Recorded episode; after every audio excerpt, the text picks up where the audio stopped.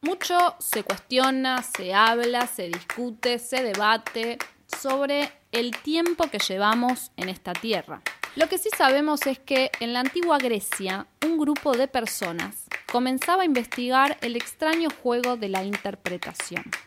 Un ejercicio que fue expandiéndose a lo largo de la historia de maneras inimaginables y vimos a infinidades de intérpretes realizar obras maestras, obras genias, obras enormes, obras premiadas, obras vapuleadas, censuradas, prohibidas.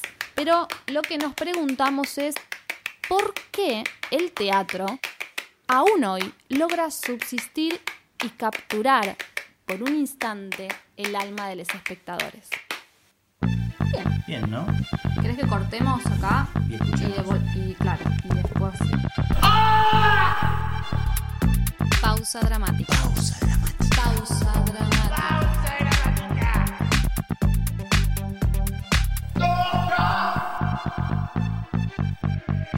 Pausa dramática.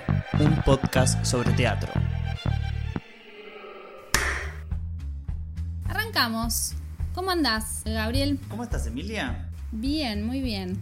Acá de feriado hoy. Muy bien. Sí, muy bien, muy bien. Vamos a decir muy bien. Muy, muy bien, así como me decís. Y escúchame, nuestro primer programa no podemos arrancar y más o menos. Tenemos que arrancar bien. Claro. Porque vos, Bien. vos no. Yo iba a decir mal. y sí.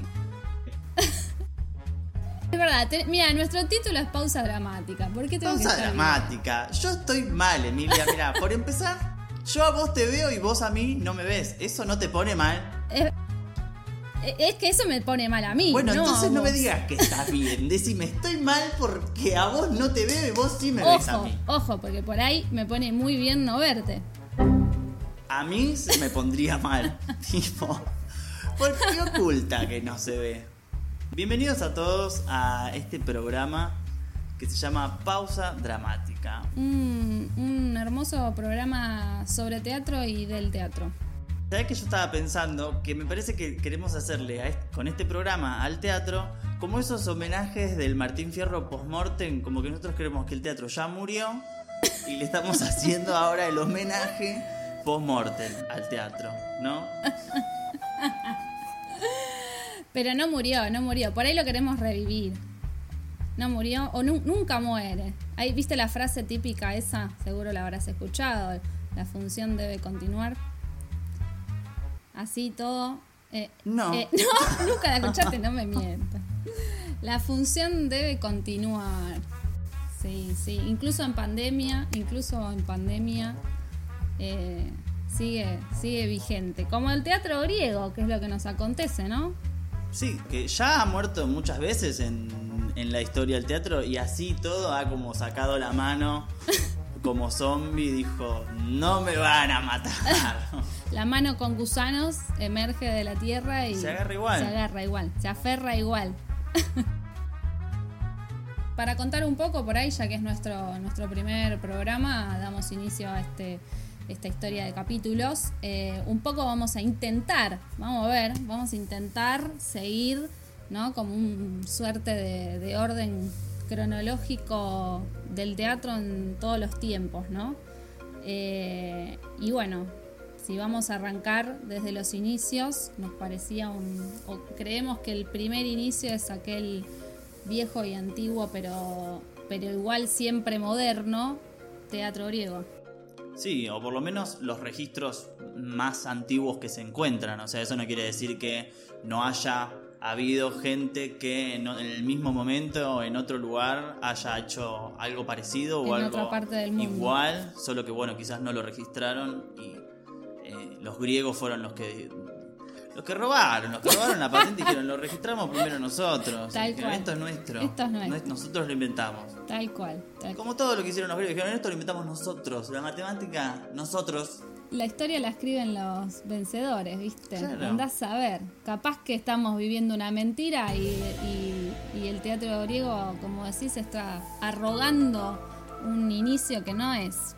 ¿no? Siempre es parcial. Y también va a ser parcial nuestra mirada, ¿no? Porque tampoco nos crea mucho lo que podemos decir acá. Porque tampoco nos crea mucho lo que podemos decir acá. Eh, va a ser tu mirada y la mía. muy subjetivo todo. todo muy subjetivo. Pero bueno, bueno, está bien, por algo hay que arrancar.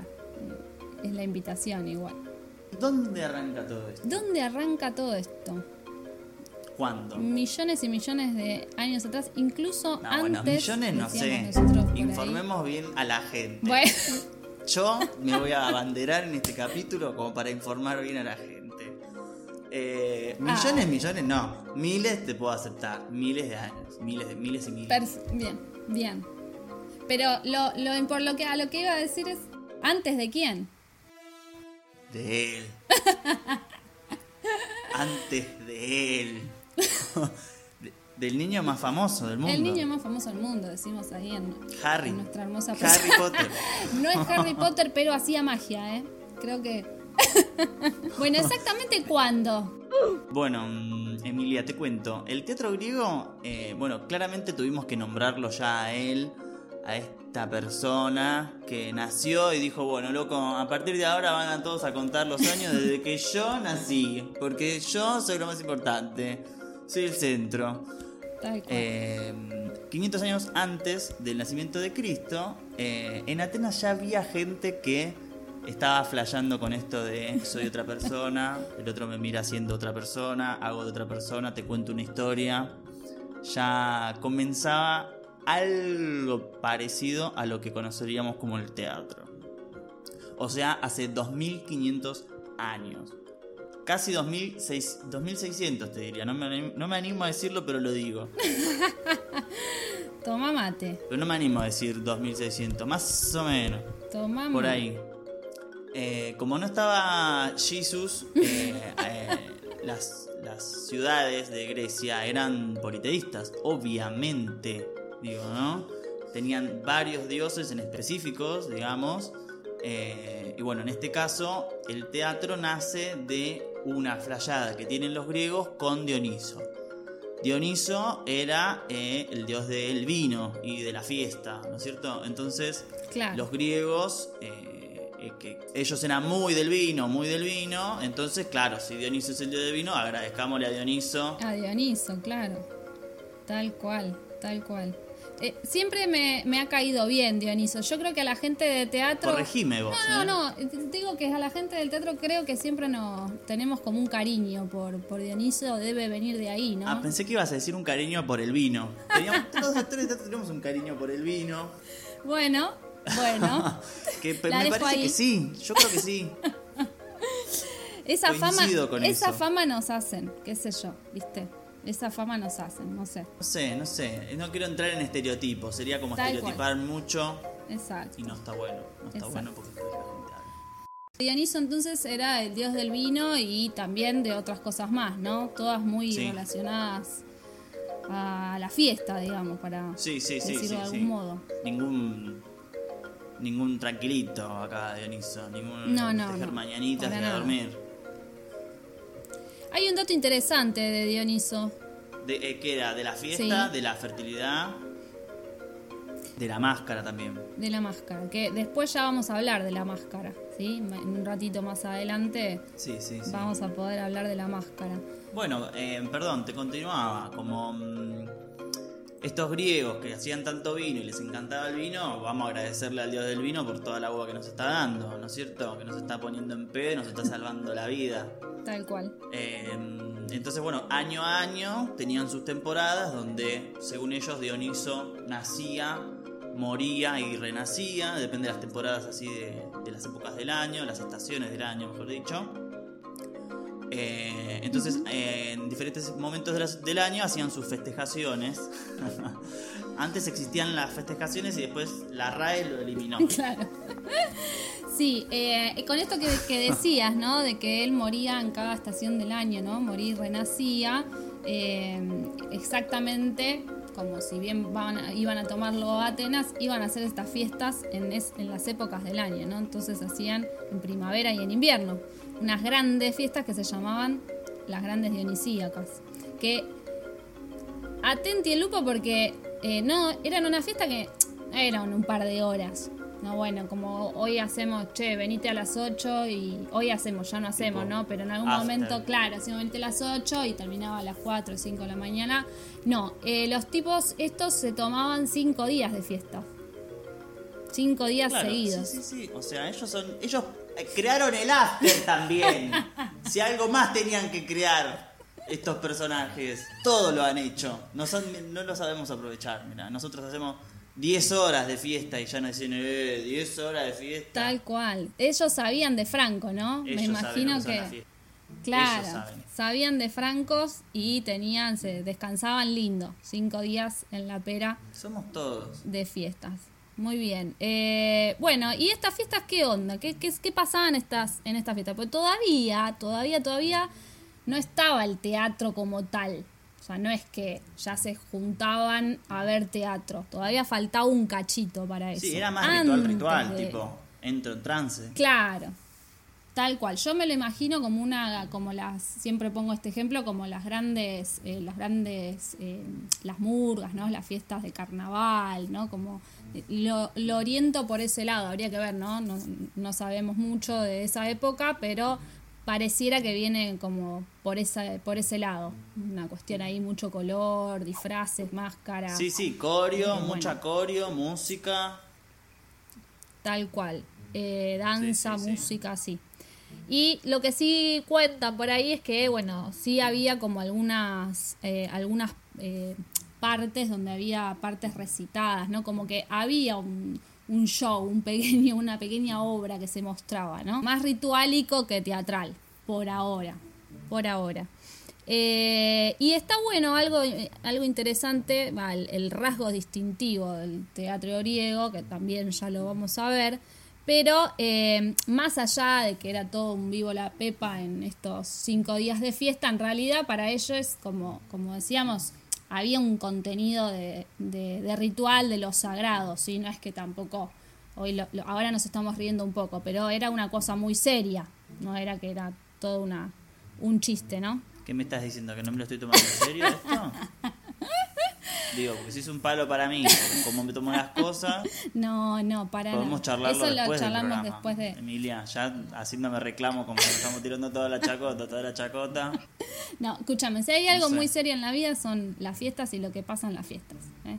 No hay que... Por eso, por eso, yo este, estoy con esta gente. Vos sos team, team fiesta. Los respeto, los respeto. Está muy bien. Sí, no, había que respetarlo porque eh, eh, hablaban de lo. Tenían. Ellos contaban algo, ¿sí? Eh, no era tampoco tan improvisado y ahí es donde aparece la cuestión esta de los mitos, ¿sí?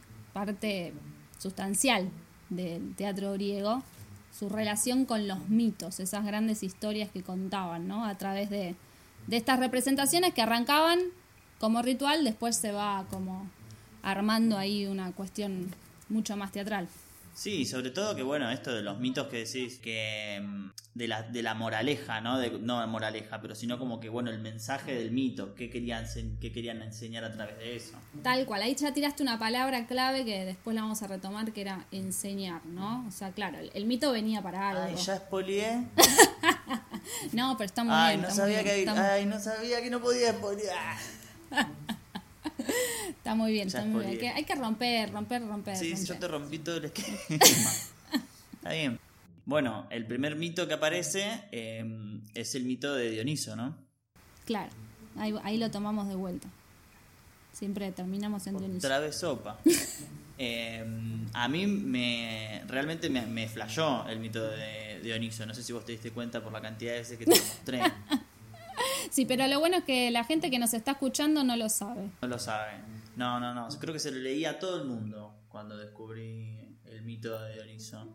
Eh, bueno, el mito de Dioniso que pertenece al orfismo, igual, ¿no? Que el orfismo es una de las religiones más fuertes que había en ese momento.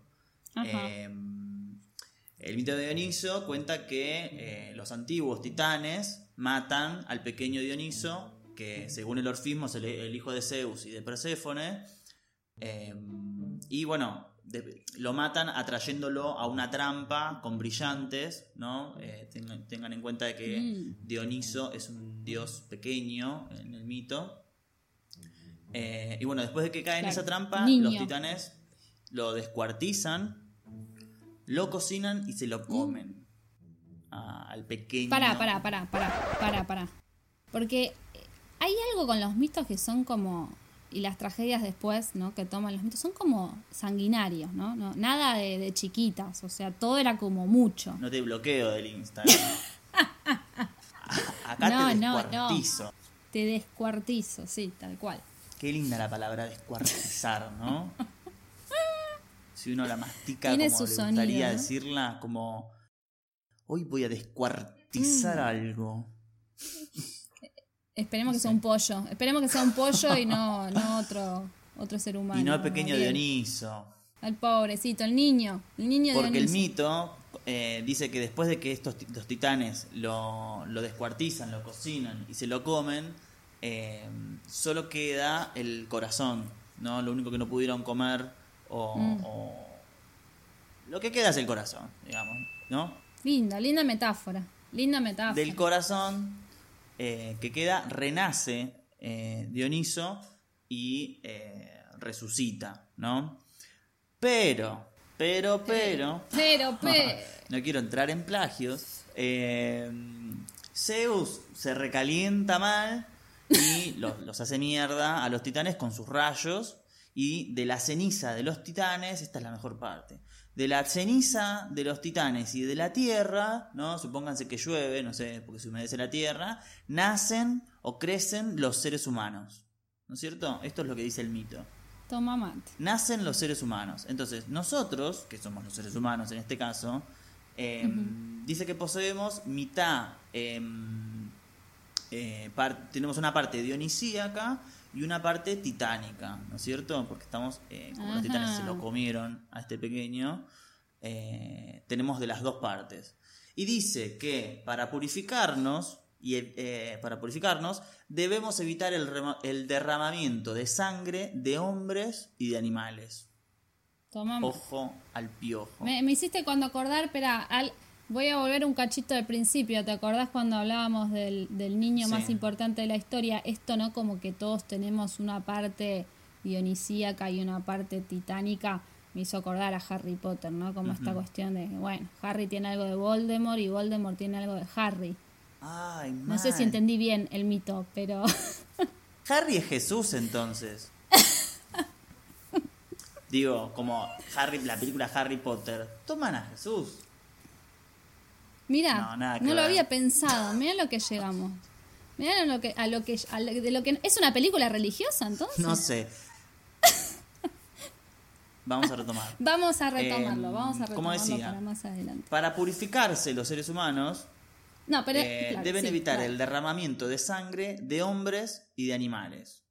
Y de este modo, al final de nuestra existencia, nuestra alma va a ser liberada del cuerpo, que está considerado como una tumba y cárcel, o sea, cárcel cuando uno está vivo y la tumba cuando uno muere, para poder reintegrarnos al mundo divino de donde procedemos. Claro.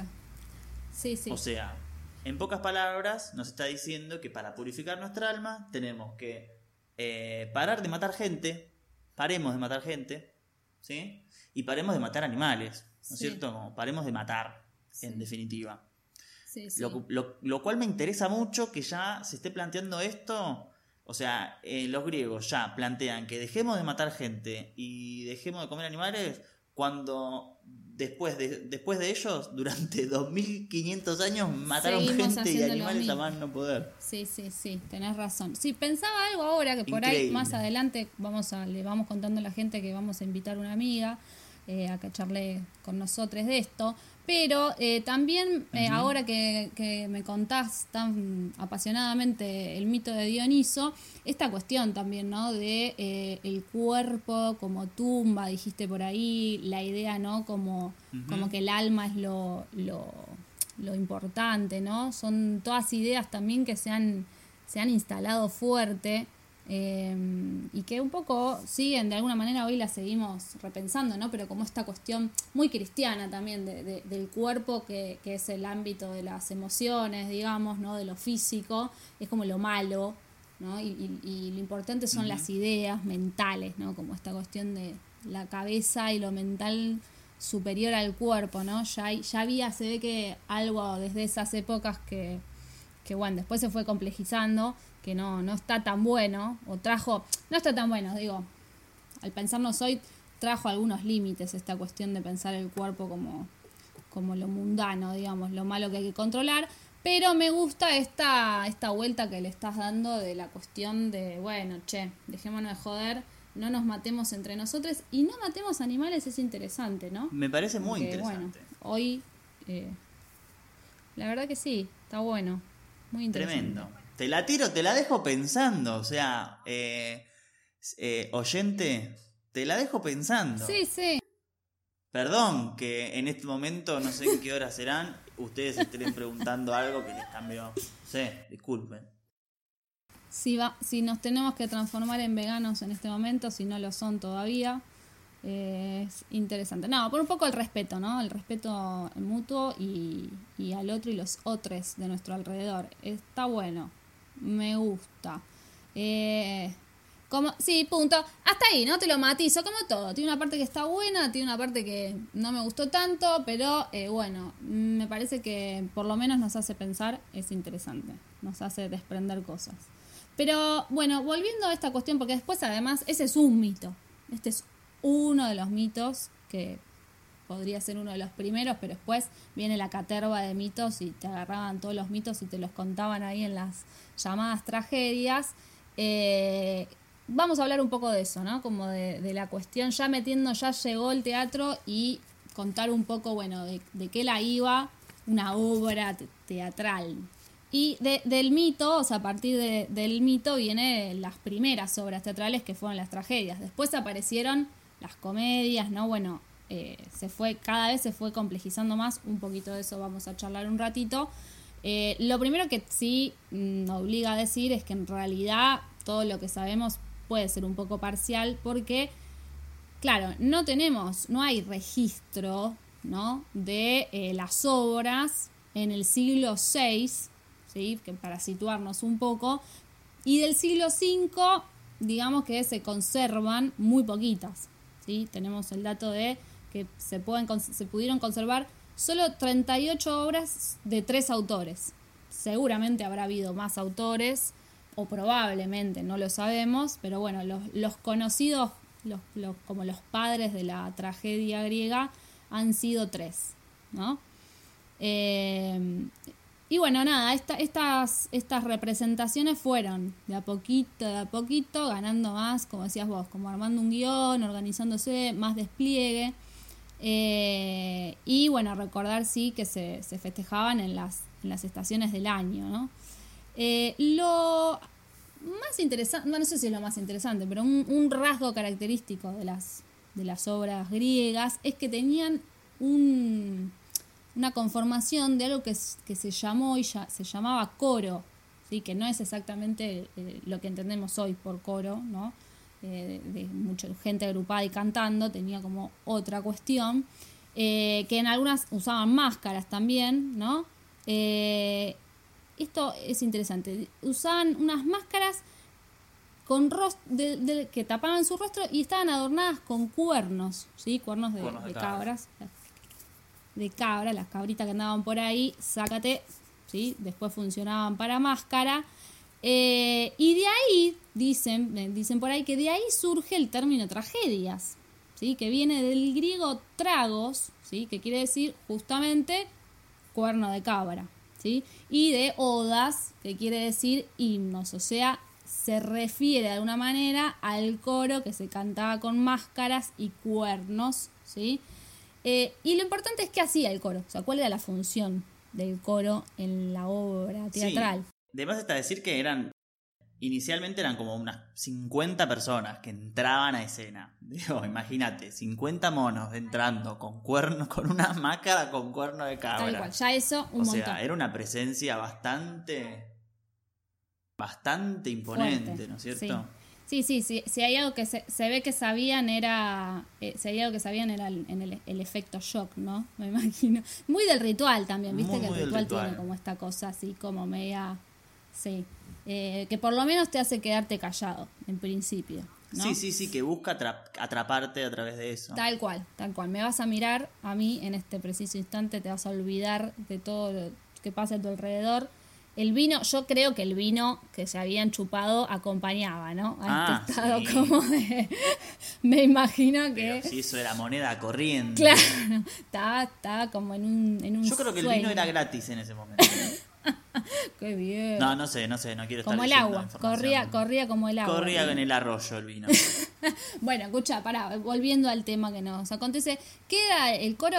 Lo interesante de lo que estaba bueno era que el coro funcionaba un poco como, yo creo, como un preludio, ¿no? O sea, lo que trataba de hacer era contar un poquito como eh, la síntesis, ¿no? Bueno, ¿qué es lo que vamos a empezar a ver ahora? Bueno, más o menos te cuento una síntesis, esto es lo que va a pasar ahora. Eso era Claro. como la, la función del coro, ¿no? Como decir, bueno, arranca esta cuestión y vamos a contarte de tal tal cosa. Igual después no era algo que a- a- empezaba al principio, después se iba, sino se, se sostenía a lo largo de toda la, de la obra teatral, Sí, ¿no? que- Pero- ¿Sabes a qué me hace acordar el coro? ¿A qué? Eh, eh, que me parece que eh, las obras de teatro musical lo toman al coro. De que en algún momento, no sé, aparecen todos los. eh, La obra es una ciudad y de repente aparecen cuadros de todos los, los personajes de la ciudad Sí. y entran y cantan un poco la introducción de la obra y se van y aparece la protagonista, digo, el protagonista. Sí, sí. Digo, como. Me parece que el teatro musical agarra un poco de esto del coro que son eh, tiene cuadros musicales que van con un canto contando un poco o poniendo en contexto lo que va pasando Sí, tal cual, o- tal cual. También e- es, es común que las obras musicales, eh, a diferencia de las obras teatrales, como las entendemos hoy, obviamente, igual esto no es un A más 2, ¿no? O sea, A más B igual C. Quiero decir, hay excepciones, pero sí es verdad ahora que decís esto que las obras musicales tienen algo como del número, ¿no? También, de la, vos decías, bueno, eran 50 tipos ahí, bueno, la, la comedia musical, la obra musical, tiene una cuestión así como de, de muchas, muchos actores, actrices ahí metidos en escena. Eh, bueno, ¿no? después, eh, a medida que fueron avanzando, diferentes dramaturgos, eh, los, los referentes únicos registrados, que a lo mejor también puede ser una guachada de estos autores. Digo, eliminaron todo el material de la competencia y dijeron, quedamos nosotros tres como los únicos dramaturgos, de- somos nosotros tres. Digo, medio como la mafia de los dramaturgos de Grecia, ¿no es cierto? puede ser. Pero mm, Esquilo, Sófocles, Tal cual. eh, eran dramaturgos que disminuyeron el, el coro de 50 a eh, 12, 15 personas. Claro. Recorte sí, de sí. No había para pagarle a tanta gente. No había para pagar el trabajo de cada uno de esos Porque artistas. hablemos de esto, ¿quién bancaba todo esto en un principio? El Estado. Bueno, tal cual, sí, sí, eh, exactamente es- era, era, tenía toda una, una función también, empezó a tener una, una función el teatro griego para la sociedad, para la polis, ¿no? Bueno, volvemos a la idea de los mitos, digo, bueno, en realidad un poco lo que se pretendía eh, era educar a esta sociedad en conformación, porque supuestamente recién arrancaba la, la cuestión a, a conformarse, las, las personas en, en sociedad, no en comunidad, sino ya no como en, en otra, en otro tipo de organización, y un poco eh, se necesitaba como ordenar a la, a la tropa, ¿no? Entonces, bueno, si bien el mito te explicaba la realidad, también el mito lo que hacía era decir, bueno, mira, vos, simple humano, vos podés eh, casarte con tu mamá, pero si te casás con tu mamá, Ojo. te va a pasar esto, ¿no? Entonces, bueno, ahí de alguna manera enseñaba, claro, de alguna manera tenía ahí una, una cuestión. Ojo con lo que te puede pasar si estás haciendo cosas que no se pueden hacer. Tal cual, tal cual. Bueno, la cuestión, eh, la cuestión de la catarsis, que es de lo, de lo que hablaba Aristóteles, tiene un poco que, que ver con esto, ¿no? Bueno, que hoy, digamos, a veces sigue siendo también así, ¿no? Pero bueno, las obras trataban en algún punto de generar empatía, eso pasa siempre, ¿no? Como que vos veas, nos pasa con las películas, vos ves una película y hay un personaje que te sentís con cariño, digamos, que lo entendés, que te compenetrás, que no llorás con el personaje o te reís con el personaje. Eh, pero bueno, esa empatía también funciona y en ese momento pareciera ser que funcionaba más con esta cuestión la antesala de la catarsis, ¿no? Que, era la catarsis, era decir, bueno, purgo mi... Y ahí es donde entra Tespis. Y ahí entra Tespis, que ¿quién fue Tespis? Es el primer actor, está registrado. Toma mate. De, de Jesus pasamos a Tespis. ¿Y por qué? ¿Por qué lo entendemos como el primer actor? ¿Qué hizo de importante este tipo para que era buen actor? Hacía bien lo, interpretaba bien los papeles. No, no, no, no, no sabemos si era buen actor. Eh, sí era dramaturgo también y ganó unos premios. También fue el primer ganador de un festival. Ah, bueno, porque esto también es interesante. Eh, se hacían como, como mm, se presentaba una tragedia, después se sumaban las comedias, bueno, otros, otros tipos de obras más cortas, las sátiras, claro, y se hacía como una competencia. Sí, sí, sí, sí. Pero Tespis eh, fue considerado el primer actor porque realmente fue el primer actor. Digamos, ¿qué quiere decir esto? Antiguamente, como dice mi abuela, em, las obras cuando estaban en el coro, eh, era el coro y ya, digamos, ¿no es cierto? Eh, el coro contaba el mito eh, a través de sus cantos, de sus odas, ¿no es cierto? y listo. Pero Tespis en un momento dijo, che, ¿qué onda? ¿Por esto tenemos que hacer, esto vamos a hacer siempre? entonces, en un momento Tespis se le ocurre por dejar el coro, ustedes capaz que piensen que Tespis era de parte del coro y quería más protagonismo, quería, quería un poco más, eh, que lo vean un poco más, me imagino. Entonces dijo, salgo del coro, me le enfrento, me pongo enfrente al coro, que el coro por lo general siempre eh, estaba, representaba a, a la gente de la ciudad, a la gente del pueblo o a un sector de la sociedad o a algún valor, ¿no? Digamos.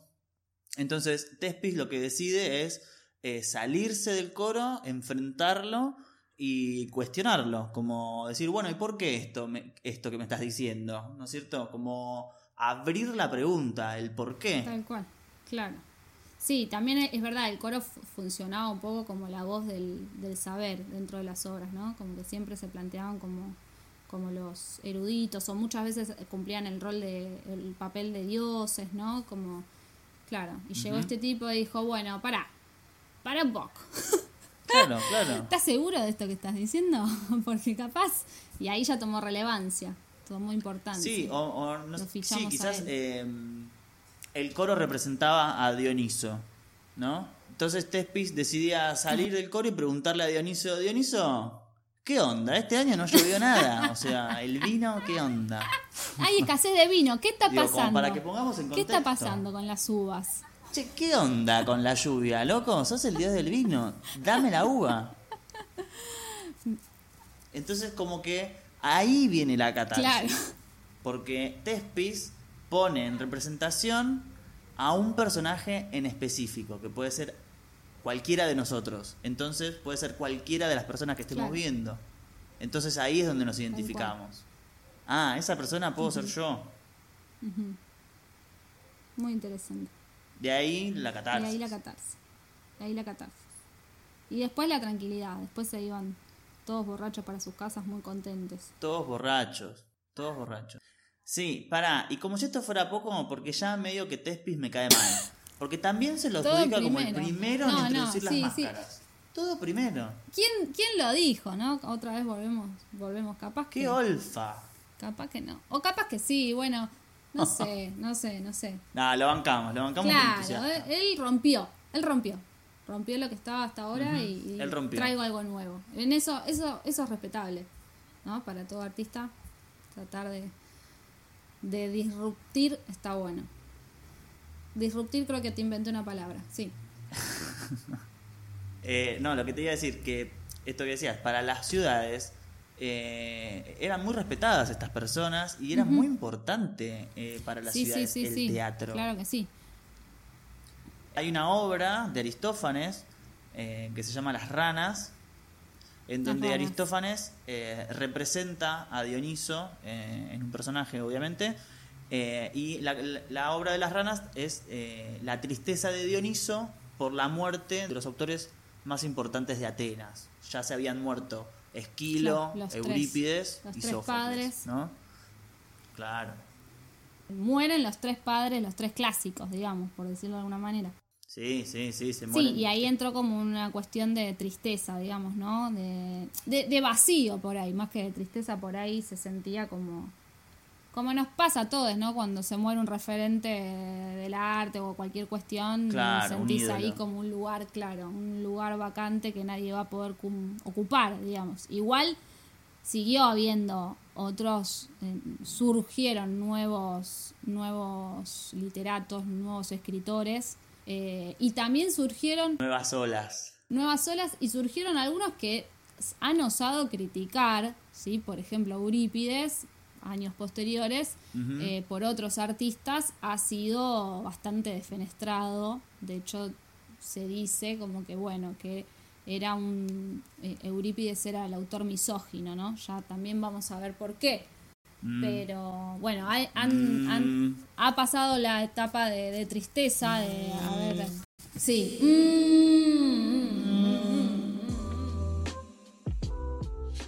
Para el episodio de hoy elegimos el texto Lisístrata. Lisístrata es una mujer que está harta de la guerra. Por eso decide ponerse de acuerdo con las mujeres de las dos ciudades enfrentadas y así eh, llegaron al acuerdo de una huelga sexual a sus maridos para que le pongan fin a la guerra. ¿Por qué elegimos eh, Lisístrata? ¿Por qué nos interesó? Bueno, y cuando la leímos nos parecía que era una obra que era muy actual, ¿no? Un poco esto que habíamos charlado, que charlamos a lo largo de todo este episodio, que, eh, bueno, podríamos retomar las obras griegas todo el tiempo con alguna renovación y nos encontramos con Lisístrata que esto es como podríamos tranquilamente hacerla hoy. Si bien tiene sus contradicciones, ¿no? Bueno, de hecho, si uno busca la obra y, las miradas alrededor de la obra, aparecen bandos opuestos, ¿no? Si la obra es feminista, si la obra no lo es, si es machista, todo una ahí como los polos opuestos, pero justamente por eso nos pareció que era interesante, ¿no? Como que hay mucho para, para charlar sobre ella. Entonces, bueno, vamos a ir como recorriendo un poquito nuestra mirada sobre la obra y en las cosas que fuimos encontrando que nos parecen que son muy ricas.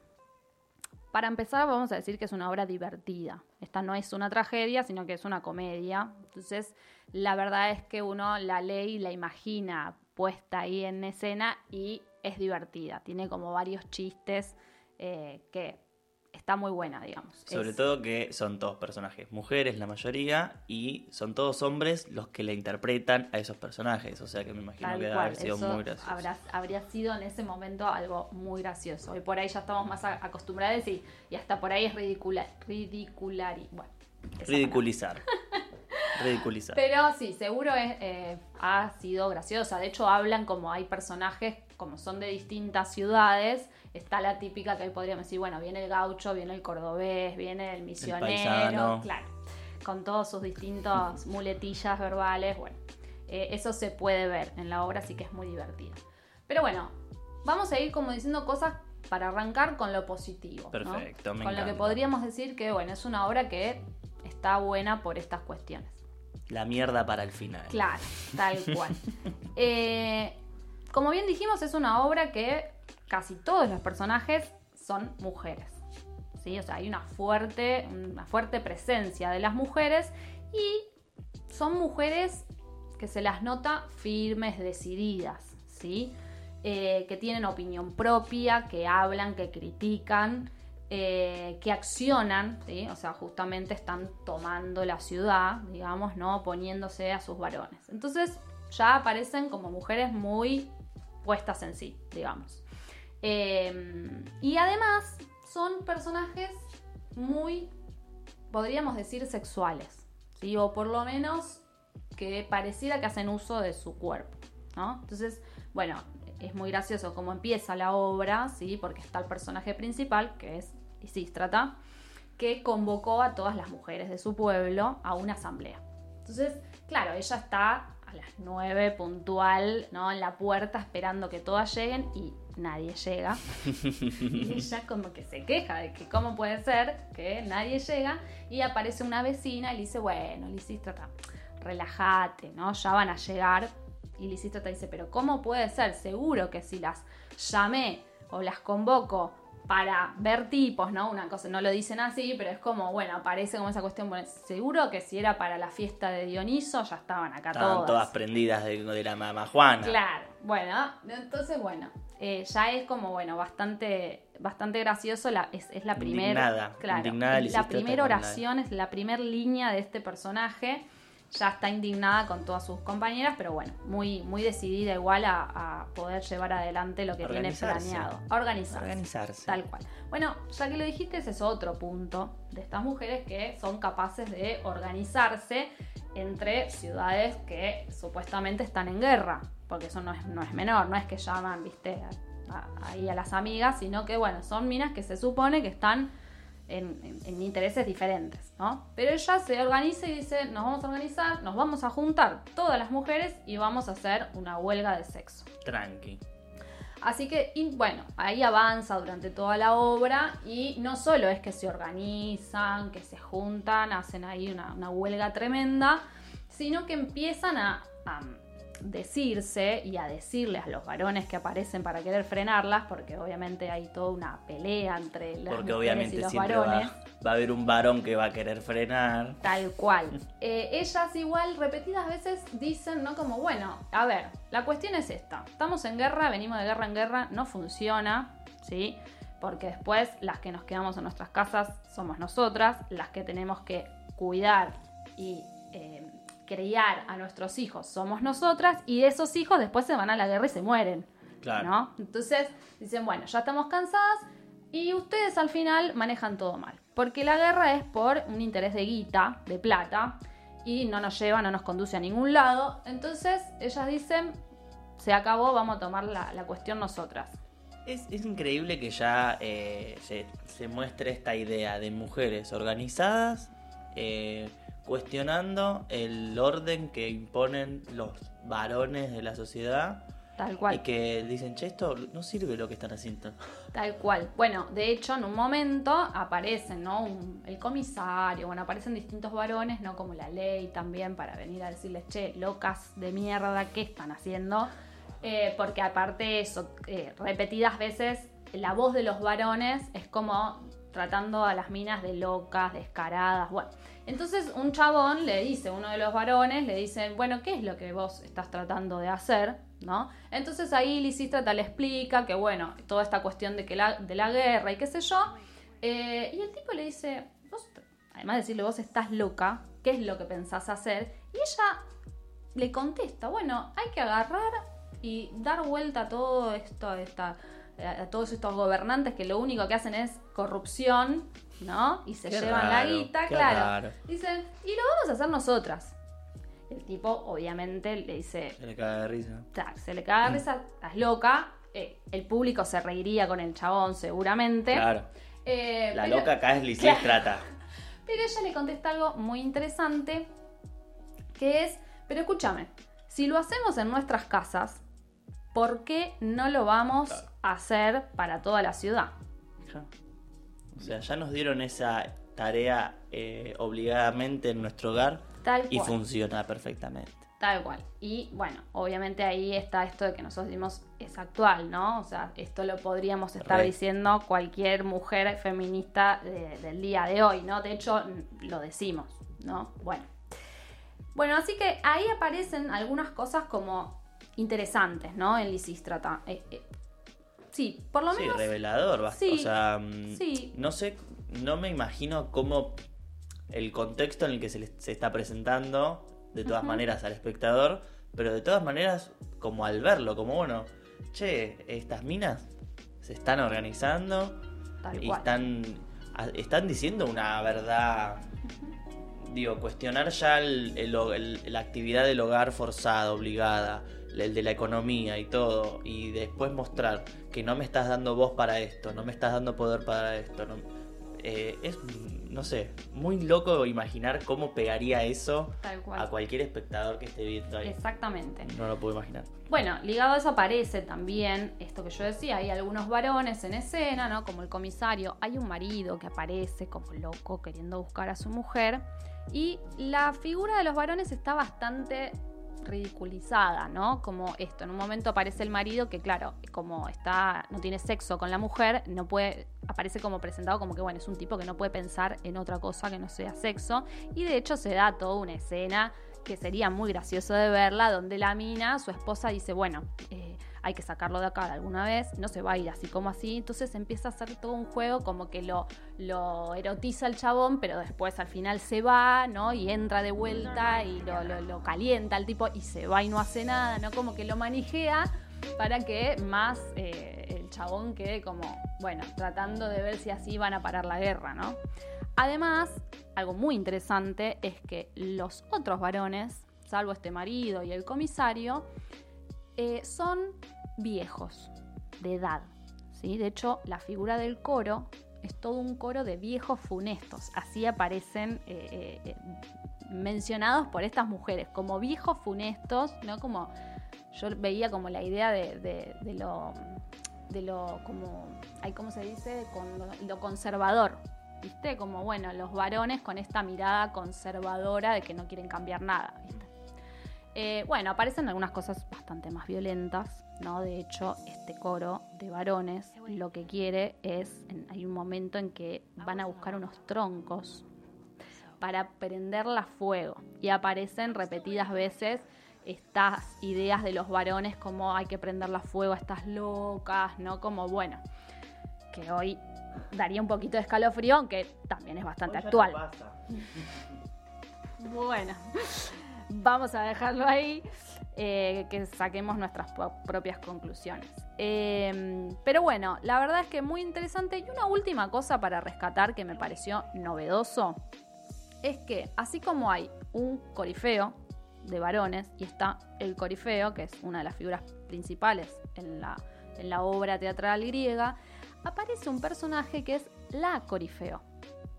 ¿sí? Entonces es bueno, es como una especie de, de diosa, ¿no? Que, que, bueno, es llamada por el resto de corifeo de mujeres todo el tiempo como para representarlas, digamos, y para cuidarlas, ¿no? Como que Lisístrata y todas las mujeres le piden a la corifeo todo el tiempo que llame a las otras dioses, las cuiden, bueno. Y en la obra todo el tiempo aparece el corifeo y la corifeo como eh, en- peleándose, ¿no? Entre, entre ellos. Eh, pero bueno, es como, como una, una voz muy interesante que aparezca, ¿no? Eh, hasta acá como cuestiones piolas, ¿no? Que, que se evidencian, no sé si piolas, sino que se evidencian cuando lees la obra. Después hay algunas otras cuestiones como, como contrapartida, Sara, que podemos pensar. eh, algo de esto charlamos con, con nuestra amiga. eh, pero tiene que ver que, bueno, no deja de ser una comedia. ¿Y cuál es el objetivo de una comedia? Hacer reír, ¿no? Y digamos, de alguna manera, podríamos decir que el escritor puso a las mujeres ahí para generar gracia, ¿no? Y acá hay algo interesante que es que los escritores, los poetas, los filósofos de ese momento tenían una idea de, su mundo, de su realidad, ¿no? Y se dice que generalmente los filósofos de esa época estaban en contra de la guerra. O sea, ellos no, no, no querían la guerra no, o miraban críticamente eh, las decisiones políticas, ¿no? Entonces, un poco lo que se dice es que Aristófanes, a través de esta obra, quería decir que todos los políticos eran unos boludos que seguían con la guerra. ¿Y cuál sería la mejor manera de estallarles eso en la cara, ¿no? Y hacerlos pensar, bueno, mostrando de chivo expiatorio, ¿no? Como que las minas, mirá, es lo que decíamos eh, con, con Meli. Bueno, si vos te seguís haciendo el boludo, seguís haciendo la guerra, seguimos perdiendo plata, cada vez estamos peor, ¿qué te va a pasar? Lo peor, claro, hasta las minas van a venir a querer sacarte de tu poder. Bueno, de hecho, la obra termina en que los tipos efectivamente suspenden la guerra, ¿no? Como para volver a tener sexo y bueno, las minas al final no llegan al poder que querían, ¿no? Como que todo vuelve a estar como estaba en realidad. No es tan no superadora la obra en ese sentido, pero bueno, por lo menos creo que nos da a pensar varias cosas, ¿no? Eh, y me gustaría cerrar con un pequeño eh, intercambio que aparece, un diálogo que aparece en la obra. ¿no? En un momento, eh, la Corifeo, en esto que decía, que enfrenta al Corifeo, le dice, ¿por qué les damos tanto miedo? ¿No? ¿Será que es que somos muchas? ¿No? Eh, bueno, y le dice, bueno, tranquilo porque todavía así todo no estás viendo ni a la milésima parte de nosotras. El corifeo en otro momento le hace como una pregunta al aire dice, eh, ¿se están dando cuenta del descaro de estas mujeres? Y la corifeo contesta, es que soy libre. Para entender un poco más y poner en contexto todo lo que veníamos hablando, invitamos a una amiga que creíamos que podía ayudarnos para profundizar. Ella es Melissa Johansen.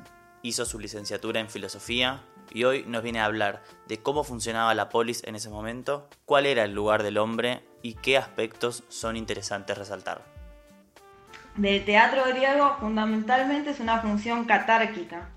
¿sí? Este, si bien puede estar relacionado eh, ¿no? con, con, lo que se puede pensar la tradición, ¿no? una historia, unos relatos, que, o sea, desde que se tiene registro escrito, digamos, de la civilización, o sea, cuando empieza a nacer toda esta civilización griega, luego de la caída de los reinos micénicos, ¿sí? Este, aparecen relatos que lo que tratan de, de, crear, o no, no de crear, sino de plasmar cierto etos, ¿no? ¿Qué es el etos? Bueno, es como las reglas, la ética básicamente, ¿no? De los ciudadanos. Esto empieza con Hesíodo. Hesíodo pone por escrito, entre varias cosas, la, cosmogonía, la cosmogonía, ¿no? El relato de todos los dioses, ¿no? De cómo se crea eh, el cosmos, todo el tema de Zeus, estas cosas que hace, que tiene hijos por todos lados, que matan, violan, no sé todas estas cosas, ¿no? Tan, tan éticas, tan de lo del esto. ¿No? Pero trata de, de, de cierta manera, educar. Este, ahora, ¿qué es lo que hace el teatro? El teatro se separa un poco de esto porque estamos hablando ya de, que, de, de otra época, ¿no? En la cual empiezan a aparecer ciertos rasgos particulares, podríamos decir, de una forma de pensar y de estructurar, si se quiere, el mundo, ¿no? O sea, hay un desprendimiento, una separación de lo que es la religión y cierto tipo de creencias para tratar de encontrar cierto sentido en la naturaleza, en lo que se está viendo, en lo que está pasando alrededor, no solamente en la naturaleza, sino obviamente también en la ciudad, es decir, en la vida política, la vida de los hombres el teatro acá viene eh, a querer mostrar el ethos ¿no? de los ciudadanos, pero desde cierta construcción de la realidad, ¿no? Cierto cosmos. ¿Qué significa cosmos? Orden. Entonces, para los griegos, como son, digamos, la realidad serían cajitas adentro de cajitas, ¿no? Entonces tenemos como el universo, y después dentro del universo está el mundo. Y dentro del mundo está la ciudad. Como una, se me viene la idea como por ahí nada que ver, Meli, ¿eh? pero la tiro ahora con, con cómo vos estás contando. Un poco el teatro me suena como la no debe ser así, pero como la constitución, ¿no? Como de alguna manera, bueno, si se está conformando una sociedad, bueno, se necesitan reglas que seguir para que cada quien se sienta parte de la sociedad y que no se sienta un individuo solo en el mundo. Bueno, esto, ¿cierto? Vos decías orden, ¿no? Como, bueno, por ahí el teatro era una manera de entrarle a eso, a la gente.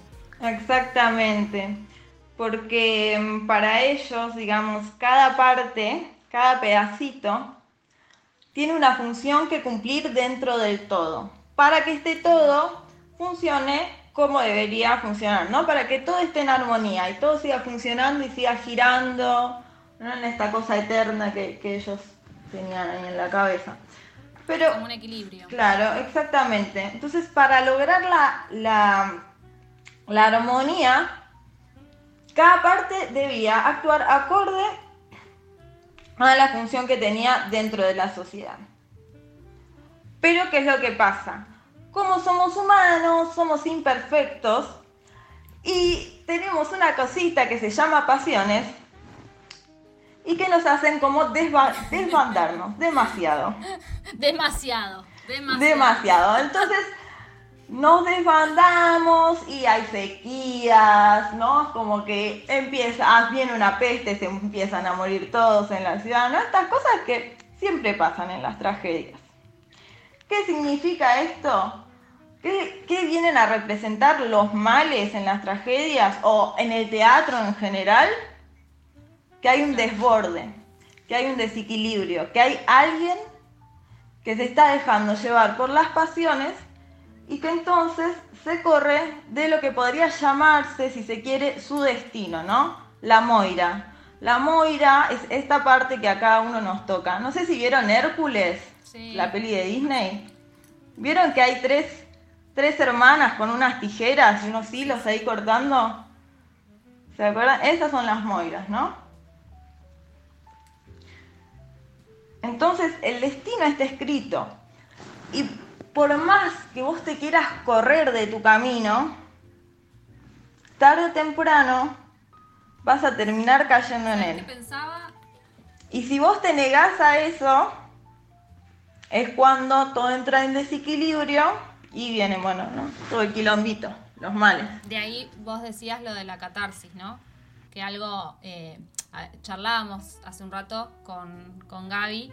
Eh, pensaba esto, un poco también decíamos, bueno, hay como una, en las tragedias es como ver hoy una película eh, ultraviolenta, viste como eh, eso, sangre, descuartizado, viste como todo es un montón, ese es como el rasgo, eh, hoy, hoy vemos eso de las tragedias cuando las leemos, como decir, fuck, mucho, ¿no? Como el desmedido está puesto ahí, claro, a flor de piel un poco pensaba también, hacía la, el, reflejo, no sé si, si vos lo pensás así, pero me llevaba a pensar esto, bueno, hoy a veces nos pasa que vemos películas como ultra violentas y, nuestra reacción es como, ay, qué violento que está, o como, como el comentario, ¿no? De, yo no sé, ahora todas las cosas son de violencia, ¿no? Como, eh, y bueno, capaz que eso, que es algo que, podemos analizar negativamente y está bueno mirarlo críticamente, eh, me hace acordar como un poco decir, bueno,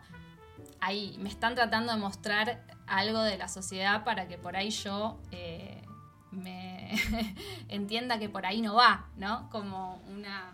Exactamente. Porque es eso, también, o sea, lo, lo catárquico también tiene esto, es como, bueno, vos querés, no sé, acostar, matar a tu viejo y acostarte con, con tu vieja, eh, y venía al teatro y de alguna manera vas a poder hacerlo. Porque la catarsis hace como que vos te veas, o sea, hay como un borramiento de individualidad también en esta representación, pero como que, ¿qué es lo que hace? Que vos te pongas en el papel del que está ahí actuando. Entonces, todo esto lo vas a vivenciar de cierta manera. Y por ahí, bueno, o sea, como todas tus pasiones las liberás al verlas también. Pero, ¿por qué, ¿por qué piensan ustedes que, el que está mirando el espectador puede ponerse o sentir que junto con el actor está viviendo esto? O sea, como que lo está viviendo a través de, de la obra, ¿no? De la representación. Lo que hace el teatro griego es construir una imagen del ciudadano en la cual todos los que están mirando puedan reconocerse. Che, Meli, y te, me quedé con otra cosa también para pensar, eh, que también charlamos eh, hace un rato, eh, esta cuestión de las pasiones, ¿no? Como, bueno, bueno, vos decís, bueno, el teatro griego muestra lo que se desequilibra, ¿no? O sea, lo que no, lo que es irracional, ¿no? Y bueno, ¿qué es lo irracional? Son las pasiones, que también charlábamos un poco con, con el mito de Dioniso y qué sé yo, un poco divagamos ahí, eh, yo divagué sobre la idea del cuerpo, eh, pero con esta cuestión, ¿no? Como bueno, uno escucha y es como, bueno, entonces inevitablemente lo llevas a decir, ah, y porque entonces para ellos eh, la mente es lo bueno y la pasión es lo malo. Yo en el ejemplo divagado que daba es como, bueno, el cuerpo como algo malo, como algo que, que, que, interfiere, ¿no? Como que es algo que, molesta para la vida cotidiana. Eh, un poco siento eso, como una mirada eh, negativa.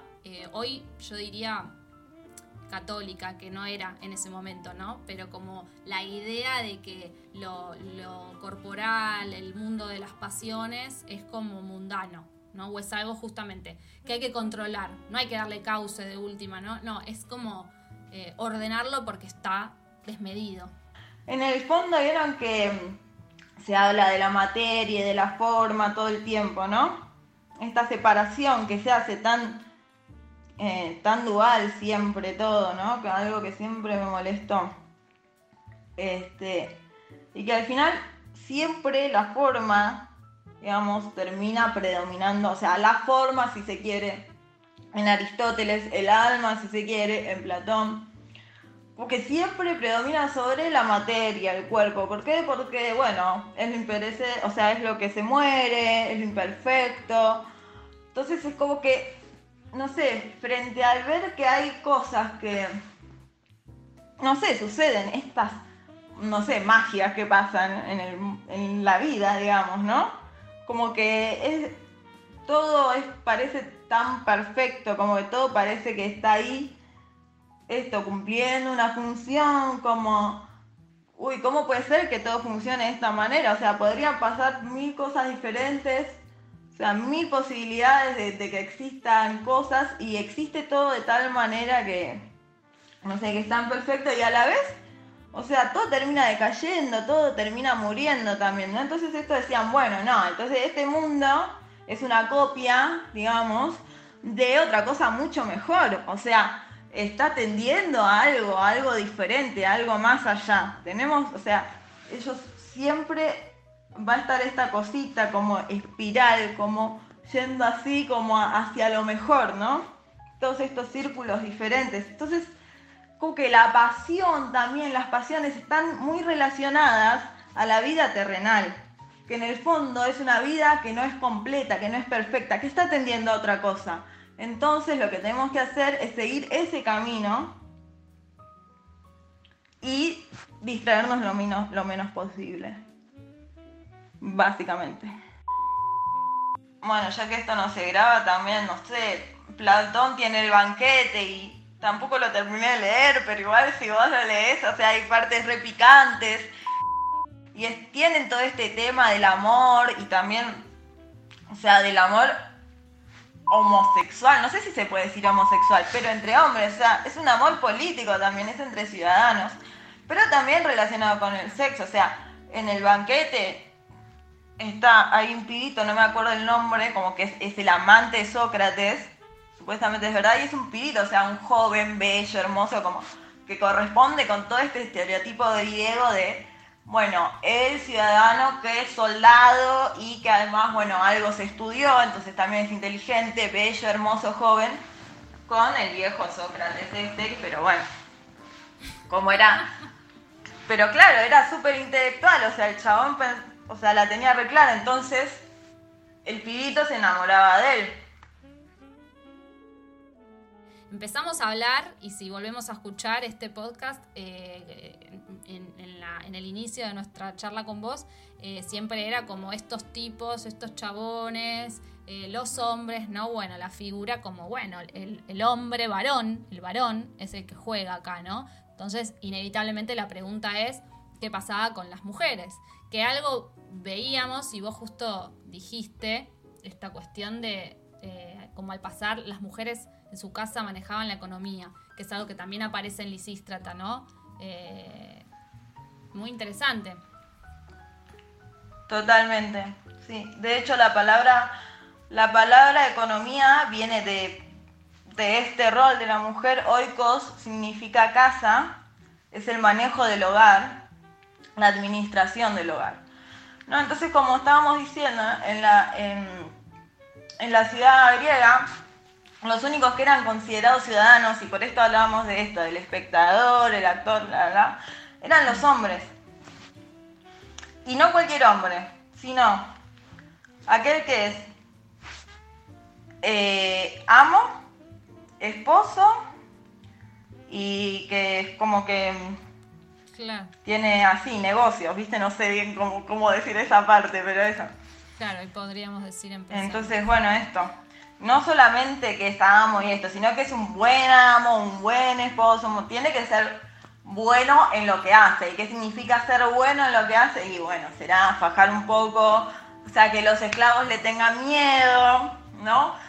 Que como esposo, poder, o sea, dar eh, a la casa lo- los bienes, digamos, bueno, no sé, trabajar la tierra, que haya comida en la casa, o- bueno. Este podcast cuenta con el apoyo de la Casa de los Trabajadores Carlos Fontealba. Para comunicarte con el podcast, puedes mandar un mail a podcastdramático.com. Pausa dramática. Pausa dramática. Pausa dramática.